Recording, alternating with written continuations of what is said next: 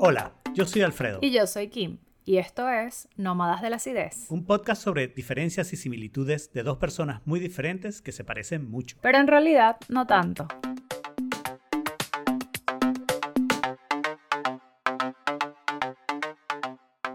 Bienvenidos a un nuevo episodio bono de productividad. El bono comunista, menos comunista del mundo. Ciertamente el, el, comunismo no estaría... Estaría de acuerdo con el bono, pero lo haría mal. Ese es el problema. Sí, bueno, pero es que todo, ellos, ellos todo lo hacen El bono productividad, si tengamos una reunión para hablar de cómo ser productivo, la reunión va a durar 15 días del mes, ¿no? por cierto, la meta del mes es duplicar nuestra producción. Ah, es sí, como la, lo que me contaban de la fábrica de, del yugo, el carro yugoslavo, ¿no? Que se reunieron a decidir cómo iba a ser la semana laboral. Entonces la propuesta era, el lunes descansamos del fin de semana, el martes nos preparamos para trabajar, el miércoles trabajamos, el jueves descansamos del miércoles y el viernes nos preparamos para el fin de semana. Ah, claro, claro. Y unánimemente todo el mundo votó en contra porque ¿quién quiere trabajar todos los miércoles? Obviamente. No, pero yo sí estoy de acuerdo con eso de que a veces se necesita como un día para descansar del fin de semana. Como yo sí, yo sí siento que debería ser algo así como 3 y, y 4. 3 y 4. Está bien. Y entonces necesitarías un día para descansar de los tres que farrandeaste. No, no, no, no. O sea, pero con conciencia que ese día que, que, que, que, te dan extra, ese sí es para descansar. La idea es que parrandees viernes y sábado y el domingo descansas. Pero es que el viernes no es parranda, parranda.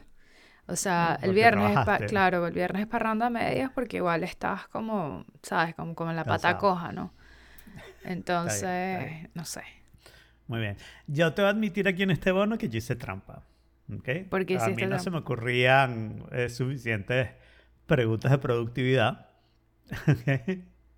Y entonces le pregunté a, Augusto, que escribió el libro de productividad, y él sugirió alguna de las preguntas. Ah, yo no sabía. Muchas gracias, Augusto. Bienvenido, bienvenido de copiloto. Bueno, no, de, de, pasajero en el asiento de atrás en este podcast. Y, pueden buscar en Amazon sus libros. En vista de contribuyó, y no sé si contestamos alguna de las de él, pero en vista de contribuyó, vamos a decir que pueden buscar sus libros, Augusto Pinot, Pinaut, en Amazon, y encuentran su libro. Ya, súper. Vayan a comprar el libro de Augusto, por favor. Sigan, sigan, sigan aportando a este podcast. Bueno, y la pregunta ganadora del día de hoy es si tu concepto de productividad ha cambiado a través de los años. Ajá. Ok. Eh, para mí sí. para, para mí sí. Y tengo como un antes y un después. Eso de hecho es un meme bastante popular eh, dentro de la gente que tiene hijos, de que ojalá estuviera igual de, o sea, ojalá estuviera tan cansada como creía que estaba antes de tener hijos. Porque honestamente, una cosa es cuando tienes chamos y otra cosa es después. Y el concepto de productividad va cambiando, ¿no? Va cambiando porque, bueno, se te, se te agregan muchas cosas a la lista cosas que hacer, pero también hay un momento, sobre todo cuando los niños están pequeños. Yo estoy poco a poco saliendo de esa zona eh, y me voy a mm. quedar ahí por mucho tiempo. pero sobre todo como en el primer año, que el agotamiento es como complicado a veces el, eh, y sobre todo como en los meses pospartos, el concepto de productividad te cambia muchísimo porque no es como que, ay, me sacudo o no sé, me doy un power nap al mediodía y voy a seguir con mm. mi vida como siempre. O sea, no, a veces el, o sea, literalmente como que el ejercicio de productividad es si acaso haber hecho las comidas del día y, y como sobrevivir ese día y lograr acostarte a dormir, ¿no? Versus como después la productividad se vuelve otra vez retomando a, bueno, teniendo una lista de cosas que hacer, este, eh, cumpliéndolas y teniendo las metas como al día, etcétera, etcétera. Es, es, bastante complicado eso. Y yo creo que va a o sea, eh, a medida que van pasando las cosas van cambiando porque yo, por ejemplo, eh, en mi oficina todas somos mujeres, ¿no? Por la calidad del, del trabajo y también un poco por, por eh, o sea, que así lo decidimos, ¿no? Y me doy cuenta, por ejemplo, eh, yo soy la única que tiene hijos pequeños, pero no soy la única que tiene hija, o sea, que tiene hijos. Y el, el, equipo está como dividido como en mitad y mitad. La verdad es que es bastante diverso. Como que tenemos como chicas súper jóvenes que obviamente tienen como cero hijos, cero nada y tenemos, o sea, eh, rangos de edad más o menos. Eh, no tenemos nadie especialmente, eh, no sé, alguien que ya tenga como hijos adultos, pero sí todo el mundo tiene como distintos grados. Y me doy cuenta, por ejemplo, la cantidad de cosas que pueden hacer las que no tienen hijos o las que tienen hijos mucho más grandes versus todos los malabares que yo tengo que hacer para cumplir con las cosas teniendo una hija un poquito más pequeña, ¿no? Y, y es como bastante interesante porque eh, con todo y eso, el, el, sistema de productividad dentro de la oficina igual está un poquito ajustado a eso. O sea, todas nos distribuimos la carga de trabajo de forma equitativa, pero es bastante, em, o sea, como acomoda bastante el hecho de, eh, mira, no puedo en este momento porque tengo que acostar a, a Agatha o porque hasta ahora todavía estoy con el tema del jardín, entonces se mueve un poquito las reuniones, o sea, hay dinámicas en torno a eso y a mí eso la verdad me parece como que bastante eh, interesante porque no es como una, o sea, e, ese, tener esa apertura de medir la productividad también como en circunstancias, eh, yo creo que es bastante humano y avanzado, por así decirlo. Mm. Muy bien. Yo creo que he tenido varios cambios en, la vida de productividad. Primero, quiero decir que en toda mi época de bachillerato y de universidad, donde trabajé, yo fui muy, muy mal estudiante. Y mi concepto de productividad básicamente era cómo evito trabajar, cualquier cosa, inclusive en los trabajos, era cómo hago para trabajar lo menos posible. Sí, no era conseguir resultados de la forma más eficiente, era cómo evito trabajar, ¿no? O sea, por ejemplo, yo trabajé en una tienda de discos y te mandaban a organizar discos y entraba un cliente que no estaba atendido, te acercabas a ver si podías pasarte media hora hablando con el cliente. Claro. Porque después se acababa el tiempo y se acababa tu horario y te ibas, ¿no? Y si no estaban arreglados los discos, bueno, continuaría al día siguiente y, eso, y ya está, ¿no? Pero hay mucha importancia. Y, el, y en la universidad, en el bachillerato y la universidad, de hecho, aprovecho para pedirle disculpas a todos mis profesores de, de bachillerato y la universidad. Yo prestaba atención en clase y para mí eso era ya como esfuerzo suficiente. Para mí eso de estudiar, estudiar antes de los exámenes, no, no iba mucho conmigo. O sea, yo abría el libro porque, ¿sabes? Como para aparentar y decir que había estudiado, pero hacía muy, muy poco. En, la, en Michigan, ya la escuela eh, graduada, sí me pusieron un régimen que era bastante fuerte. Y empecé a entender el principio de productividad, de decir, tengo que organizarme, tengo que hacer las cosas con un cierto horario. Eh, pero también descubrí la otra parte de productividad que era a mí esto me encanta y yo no quiero hacer otra cosa más que pensar en matemática. Entonces quedarme hasta las 2, 3 de la mañana pensando en matemática, eh, pasarme el día entero haciendo eso y no sé qué, me parecía como lo más normal y lo más común y que importaba a los amigos y la vida familiar y bla, bla, bla, nada de eso importaba. Lo importante era eh, hacer matemáticas, ¿no? Y eso efectivamente continuó hasta que tuve hijos. ¿ok? Sobre todo con morochos esos primeros años. Antes de entrar en el colegio eh, fue una cosa muy, muy fuerte, inclusive para mí, que obviamente era el hombre de la pareja, ¿ok? Pero que, o sea, que no tuve que pasar por el embarazo y no sé qué, y, por la parte de tratar de amamantar y eso, solamente tuve que acompañar esa parte lo mejor que pude, pero, o sea, no había ningún chance de dormir, esa era la realidad. Nosotros a veces llorábamos los fines de semana porque no habíamos logrado dormir ni un minuto. Si no teníamos ayuda externa, este, era bastante difícil. Y digo los fines de semana porque durante la semana realmente teníamos ayuda contratada, ¿ok?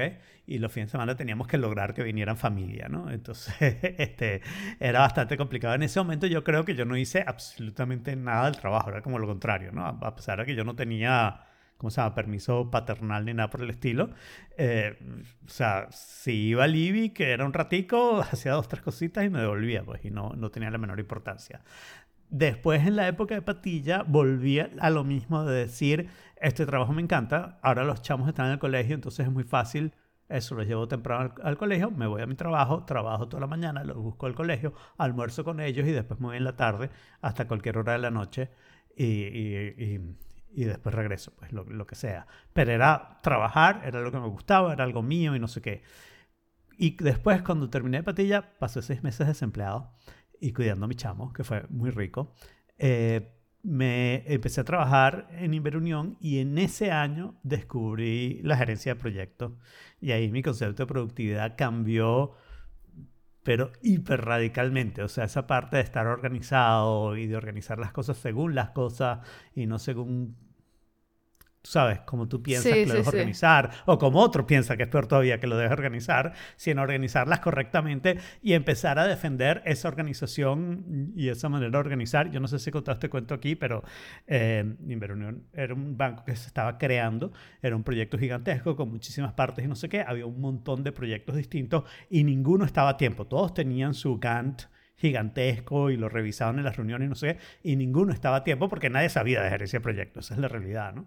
Y cuando empecé a trabajar con personas que venían de PDVSA, que sabían de gerencia de proyectos, me di cuenta lo importante que era decir voy a terminar tal fecha y terminar tal fecha. Y nunca volveré a una reunión con el presidente Ignacio Salvatierra, saludos, muy querido, este, y con todos los grandes gerentes, y yo fui porque mi jefe no estaba, entonces yo fui en sustitución de mi jefe y entonces empecé a decir, bueno, yo quiero que me digan cuándo debió haber terminado el proyecto y cuándo va a terminar realmente. Y fue por toda la mesa diciendo eso. Y llega a mí, bueno, Alfredo, la intranet, ¿cuándo va a terminar? El 8 de octubre. No, esa es la fecha que estaba planteada. Yo te estoy diciendo cuándo va a terminar de verdad. Vamos a terminar el 8 de octubre. Y todo el mundo, ¡Oh! ¿no? La gran sorpresa. Pero yo creo que eso cambió la institución que tiene muchísimo valor, ¿no? Y de ahí en adelante yo creo que lo único que yo hice fue la hipocresía de cuando entré en un lugar donde la gerencia de proyectos no era apreciada, de hacer gerencia de proyectos escondido, ¿no? O sea, sin decirle a nadie. Eh, que ahora veo que fue un error, porque eso hizo que la, que la, que la cosa no cambiara y yo debía haber defendido, pero me pagaban bien y parecía correcto.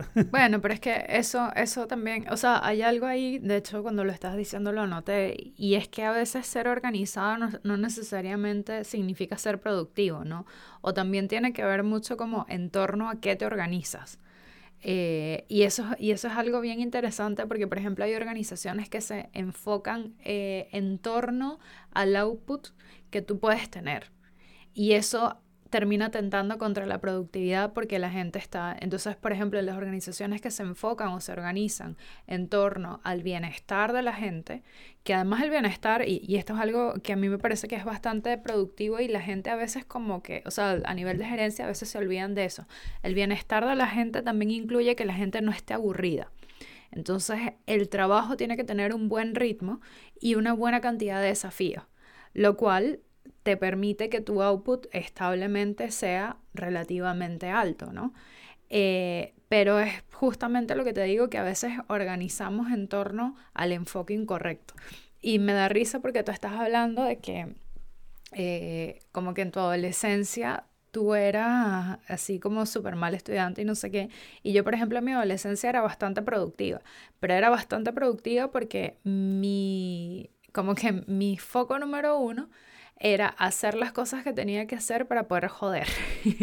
Entonces me arreglaba para hacerlas rápido y hacerlas bien y tener el tiempo que yo, o sea, quería para hacer las otras cosas. Y es como bien chistoso porque, o sea, yo igual ordenaba mi sistema súper raro. O sea, yo, por ejemplo, la mayoría de mis amigos me recuerdan en bachillerato durmiendo en clase porque yo veía las, las, clases en método alfa, pero también era porque eh, me acostaba súper tarde, dormía en las mañanas en el colegio porque a mí no me, no me importaba no ver las clases y después yo estudiaba por mi cuenta porque a mí siempre se me hizo mucho más eficiente estudiar por mi cuenta, ¿no? Y sacaba súper buenas notas y era así como súper loco porque la gente decía, bueno, pero este tipo lo único que hace es joder, va a todas las fiestas, duerme en clase y con todo eso tiene, o sea, está entre los primeros tres de la clase. Eso no tiene sentido.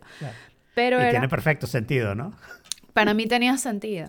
Pero Yo creo que para todo el mundo, pero no lo aprendes, porque una de las cosas que pasa con la educación es que no te enseñan a estudiar, ¿no? A mí me enseñaron a estudiar en, en la Universidad de Michigan. Ahí fue cuando yo aprendí a estudiar. Ahí entendí que las clases eran una pequeña guía y yo después podía aprender muchas más cosas por mi cuenta, oyendo a preguntar a profesores cuando tenía dudas, pero hasta ahí o consultando libros, cosas así, pero por tu cuenta.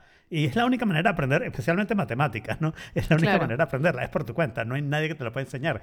Pero para mí, yo tenía que estar en las clases, no me dejaban dormir, la verdad, nunca, nunca creo que se me ocurrió que iba a dormir, no creo que me hubieran dejado, pero, pero yo tenía que estar en las clases, entonces yo prestaba atención en las clases, no, para que no me regañaran, para que no hubiera problemas de conducta, pero después no hacía más nada. O sea, entregaba las tareas que tenía que entregar, pero las hacía lo peor y lo más rápido posible, ¿no?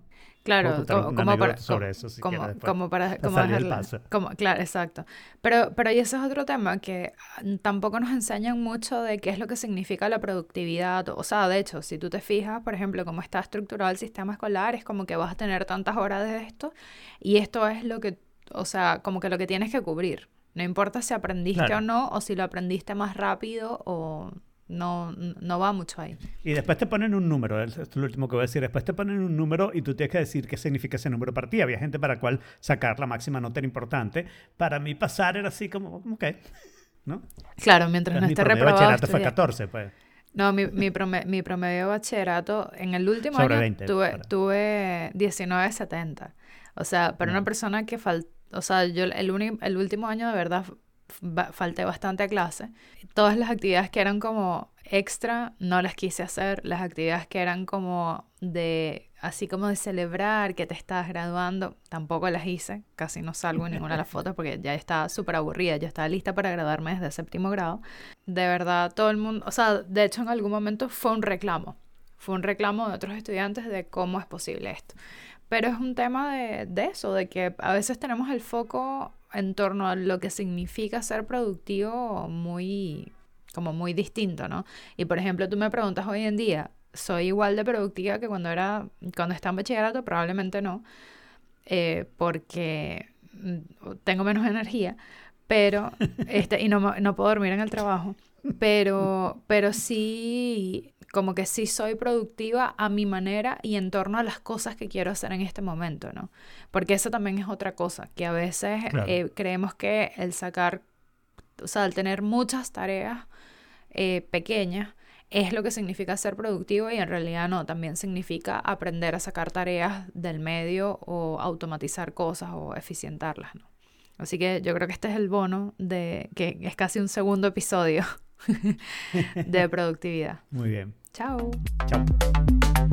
Recuerden que salimos cada dos semanas, así que suscríbanse en nómadasácidos.com. También pueden mantenerse en contacto con nosotros a través de nuestra cuenta de Instagram arroba nómadas Y por favor, de verdad, no sean tan básicos.